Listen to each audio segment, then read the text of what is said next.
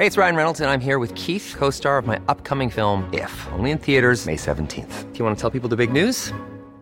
All right, I'll do it. Sign up now and you'll get unlimited for $15 a month in six months of Paramount Plus Essential Plan on us. Mintmobile.com slash switch. Upfront payment of $45 equivalent to $15 per month. Unlimited over 40 gigabytes per month. Face lower speeds. Videos at 480p. Active Mint customers by 531.24 get six months of Paramount Plus Essential Plan. Auto renews after six months. Offer ends May 31st, 2024. Separate Paramount Plus registration required. Terms and conditions apply if rated PG.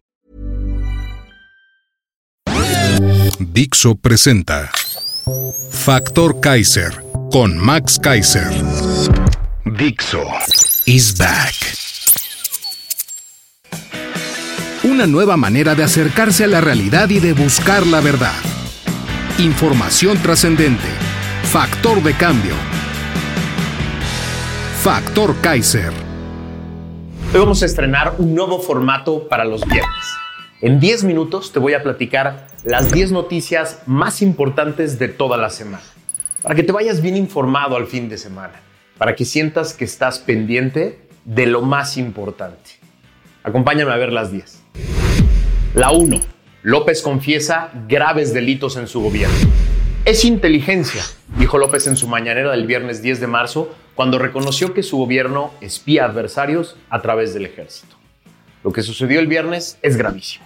El presidente de una democracia constitucional como la mexicana aceptó que su gobierno viola sistemáticamente el artículo 177 del Código Penal Federal que dice a quien intervenga comunicaciones privadas sin mandato de autoridad judicial competente, se le aplicarán sanciones de 6 a 12 años de prisión y de 300 a 600 días de multa.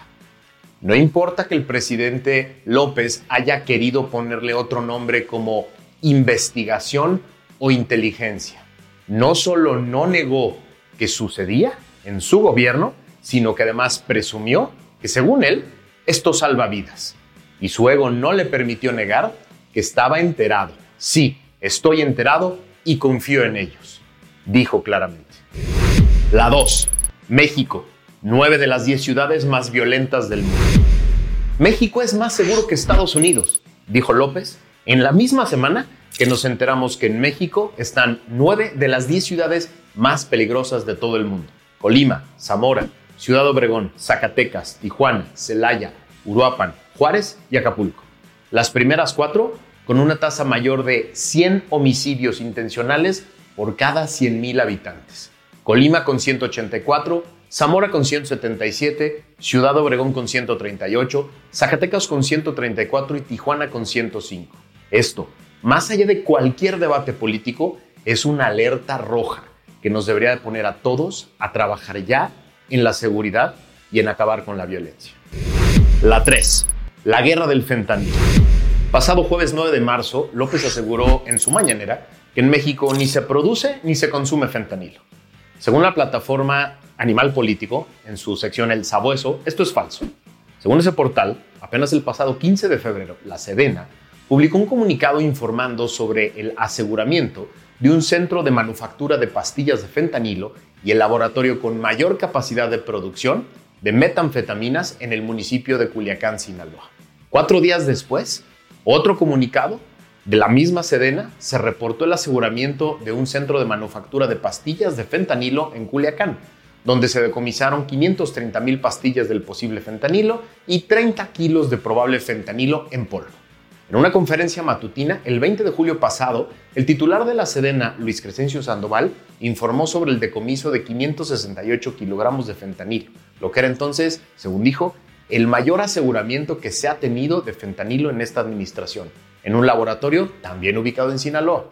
En un cuarto informe, la propia Sedena informó sobre el aseguramiento de 1.736.000 pastillas de fentanilo de septiembre de 2021 a julio de 2022. Según una base de datos de la propia Sedena, en respuesta a una solicitud de información, de 2017 a 2022, militares habían asegurado al menos 14 millones de pastillas de fentanilo en el país. Es decir, sí se produce en México. La 4. López propone sustituir el fentanilo para uso médico. López sintió la presión brutal que venía de Estados Unidos y en su mañanera del miércoles 15 de marzo anunció que pedirá a médicos y científicos mexicanos que se analice la posibilidad de sustituir el fentanilo con fines médicos por otros analgésicos y con esto prohibir su importación a nuestro país. Las reacciones de la comunidad médica mexicana no fueron inmediatas, no se dejaron esperar. El fentanilo de uso médico es muy importante para el tratamiento del dolor, dijeron varios médicos en diferentes portales. De acuerdo con el Centro para el Control y Prevención de Enfermedades, el CDC de Estados Unidos, este medicamento es recetado por los médicos para tratar el dolor más intenso, especialmente después de una operación y en las etapas avanzadas del cáncer. Es decir, las ocurrencias de la mañanera para tratar de atajar problemas inmediatos suelen crear nuevos problemas sobre los ya existentes. La 5. El delicado proceso para sustituir a cuatro consejeros de INE. Al parecer, el plan C de López es invadir al INE con infiltrados claramente morenistas. En una nota del periódico Reforma del jueves 16 de marzo, nos enteramos que Morena mandó a varios infiltrados a competir por los cuatro espacios que se quedarán vacantes, incluido el del presidente del INE.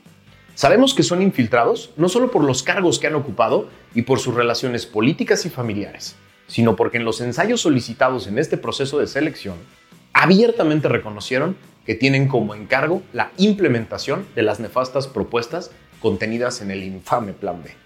Además de exigir que se aclare la duda que se generó en la semana sobre una posible filtración del examen, en el que curiosamente salieron muy bien evaluados varios de estos infiltrados, tenemos que estar muy pendientes de todo el proceso.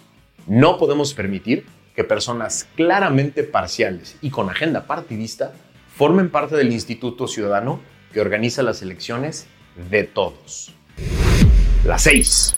Emilio Lozoya ya no es el consentido del obrador. Después de cuatro años de telenovela, inicia el juicio formal contra Emilio Lozoya. Se cayó por completo la chafa historieta que el gobierno le había pedido que inventara para acusar a otras personas. La acusación formal del gobierno es que él, solito, se quedó con toda la lana de Odebrecht como soborno para darles contratos como director de Pemex. México es el único país de todo el continente en el que la empresa brasileña operó que no tiene ni un solo sentenciado por este caso. Así, no solo urge una sanción ejemplar para los Oye, sino que es hora de empezar a dejar en paz a todas las personas que fueron infamemente embarradas, en este caso, con fines exclusivamente políticos y de discurso. La 7.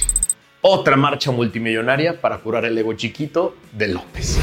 Este sábado 18 de marzo se celebra en el Zócalo al Pemex más endeudado de la historia, al Pemex que ha perdido cientos de miles de millones de pesos en este gobierno, al Pemex de los proyectos de infraestructura que triplicarán su costo prometido, al del Huachicol fuera de control, al Pemex que contamina, al Pemex del pasado.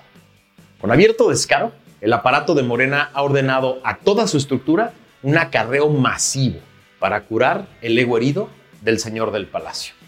El sábado veremos a miles de personas aplaudiendo la quiebra del sector energético, pero también la quiebra del ladrillo de superioridad moral en el que se paraba el presidente. La 8. Semana de convención bancaria y el gobierno abandona la banca privada. Ayer, en la inauguración de la convención bancaria, López fue recibido con muchos aplausos entre los banqueros de México, a quienes el gobierno les tiene un regalito.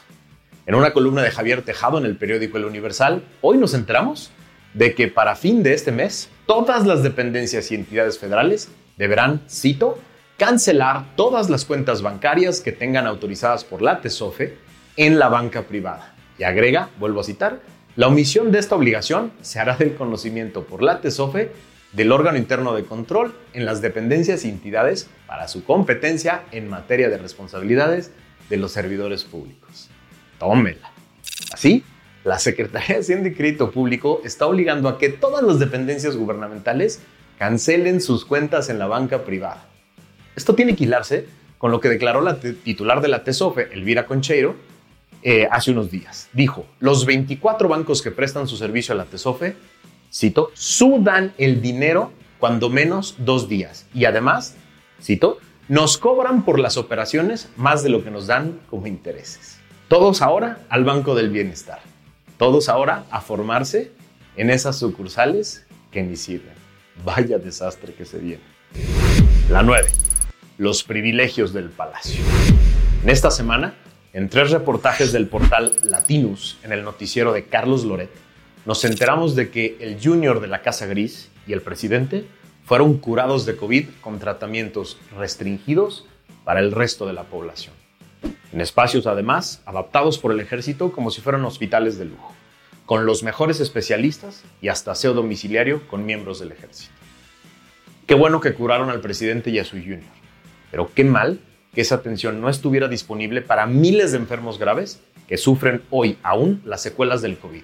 Pero sobre todo, y lo más grave, qué mal que no estuviera disponible para los miles de muertos que no encontraron una cama, ni un doctor, ni medicinas durante la pandemia. Qué mal que el presidente haya mentido sobre su padecimiento y el de su hijo y que haya escondido todo lo que implicó su tratamiento para sostener un discurso falso de austeridad. ¡Qué fraude! La 10. López ofrece impunidad al exdirector de Segalmex. No es un caso de corrupción el de Segalmex. Son decenas de casos de corrupción de diferentes tipos en este sexenio que implican una enorme red de cómplices que, al parecer, implican alrededor de 15 mil millones de pesos. Desde trampas burdas en contrataciones públicas, pasando por desvíos a través de empresas fantasma, hasta la desaparición de millones de pesos que nadie encuentra. Todo está documentado. Ya se iniciaron varios procesos judiciales en contra de mandos medios, que seguro seguirán el lento camino de la justicia obradorista. Habrá algunos chivos expiatorios de rango menor, pero al exdirector Ignacio Valle ya le cayó el manto protector de impunidad de parte de López. Lo engañaron, dijo cínicamente el día de ayer. Estas son las 10 notas de la semana. Las 10 cosas importantes de las que tienes que estar pendiente que van a hilarse con muchas otras y que poco a poco van a ir construyendo este contexto que te impacta a ti y que me impacta a mí, que le impacta a nuestras familias. Lo que te pido es que me ayudes a compartir por todos lados, que todo el mundo tenga clara por lo menos estas 10 cosas para que sepan dónde están parados y cómo tenemos que empezar a construir hacia adelante con mejores argumentos, con más información. Por eso te pido que te suscribas, que pongas este, esta liga en todos tus chats, en todas tus redes sociales, para que poco a poco vayamos creando una comunidad de ciudadanos muy informados que están listos para entrarle a los grandes temas. De ciudadanos que se convierten en factor de cambio. Gracias por haberme acompañado. Nos vemos la semana que viene.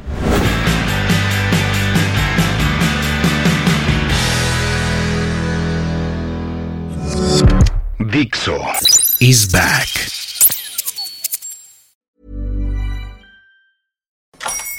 Hola, buenos días, mi pana. Buenos días, bienvenido a Sherwin Williams. ¡Ey! ¿Qué onda, compadre? ¿Qué onda? Ya tengo lista la pintura que ordenaste en el ProPlus app. Con más de 6.000 representantes en nuestras tiendas listos para atenderte en tu idioma y beneficios para contratistas que encontrarás en aliadopro.com. En Sherwin Williams somos el aliado del PRO.